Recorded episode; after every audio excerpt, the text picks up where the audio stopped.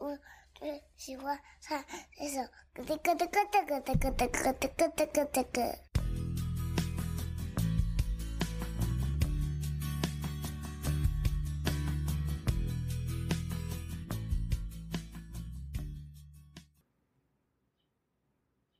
Hello，你好，我是乐乐爸爸。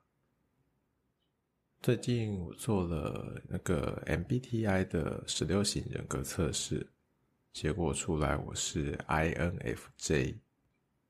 于是我去查了一本叫做《漫画图解 MBTI》的书，发现里面有一段叙述，INFJ 对我还蛮符合的。他是这样说的：INFJ 有促成他人幸福安宁的强烈渴望，但常常是一厢情愿。自己是觉得有一点符合啦，因为我常常看到一些身心灵成长的书籍，然后有一些金句，就会想要把它摘录下来。有时候觉得很适合身边某些亲朋好友，但是又不知道在什么样的场合下适合把这些话送给他们。我想，也许就是因为这样，我才会来录 Podcast 吧。其实今天这一集是想要跟大家分享一个主题，叫做故事教育。大家有没有常常觉得家里的小孩子很多事情跟他讲十遍、二十遍，好像都像一个石头一样，冥顽不灵，左耳进右耳出，每次回家不去洗手就是不去洗手。叫他不要跳沙发，就每天还在那边跳跳跳跳跳。这种状况我们家也常常发生。那我就想到之前看的一本书，上面写：绘声绘色给孩子讲一个故事，胜过苦口婆心说一百遍的道理。这句话是来自陈立飞写的。写作是最好的自我投资。这本书里面摘录下来，像是我女儿四岁的时候，每天睡前的奖励就是要叫她去刷牙。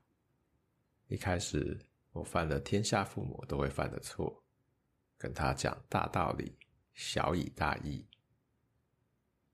宝贝啊，不刷牙会容易蛀牙哦，到时候要去看医生很麻烦的。这样每天说，每天叮。女儿还是爱刷不刷的，直到我去图书馆借了两本书，《乳牙宝宝》和《刷牙小小兵》。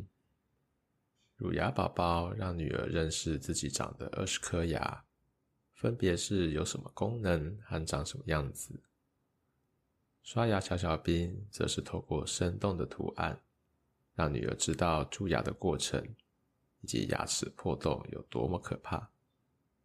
最后带出刷牙时清爽的感觉，大水一冲，细菌和食物残渣都被冲走的畅快过程。听完故事后，刷起牙来特别有动力。后来女儿也会主动提出问题：“那要怎么样才不会蛀牙？”此时我就会引导少吃甜食啊，以及吃完东西要多喝水漱漱口。更有趣的是，从此他常常会指着自己的牙齿问：“这是什么？”我就要回答：“这是门牙，这是犬齿，这是臼齿。”爱护牙齿的种子，透过故事已经种植在他的内心。现在女儿照相也比以前常爱露齿笑了呢。不过最近我又有一个体验，那就是唯有体验才有改变。那如果不是自己的体验，而是别人的故事呢？我想，即使是别人的故事，但是效果应该也是比说教来的好。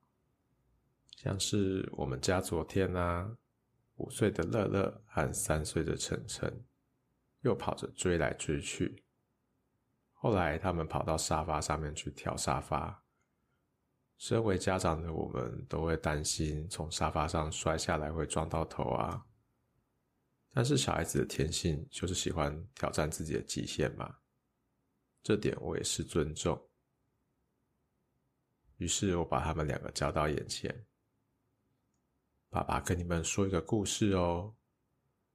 听到故事，他们两个眼睛都亮了起来。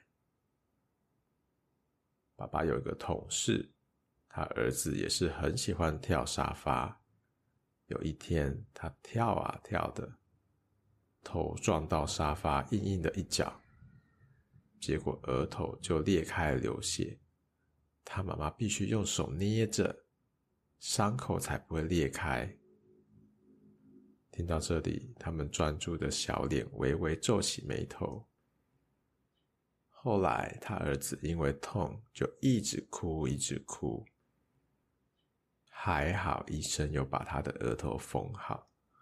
就是用特殊的线把伤口缝起来啊！因为缝的过程中啊，那个小朋友一直哭，一直手挥来挥去，他妈妈必须坐在他的身上，压制住他，才能顺利缝合哦。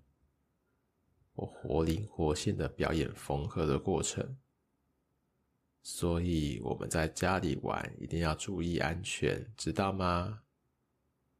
他们听了之后都点了点头。又跑去追来追去，唉，我叹口气，转念一想，与其整天念他们，倒不如给他们一个具体的故事，至少有个安全意识的萌芽。你们家也有类似用这种故事教育的方式跟小朋友交流吗？欢迎到 Apple Podcast 留言跟我分享哦。或是到资讯栏下面的粉丝团留言，跟我分享你们家的小趣事。我们下次见喽，拜拜。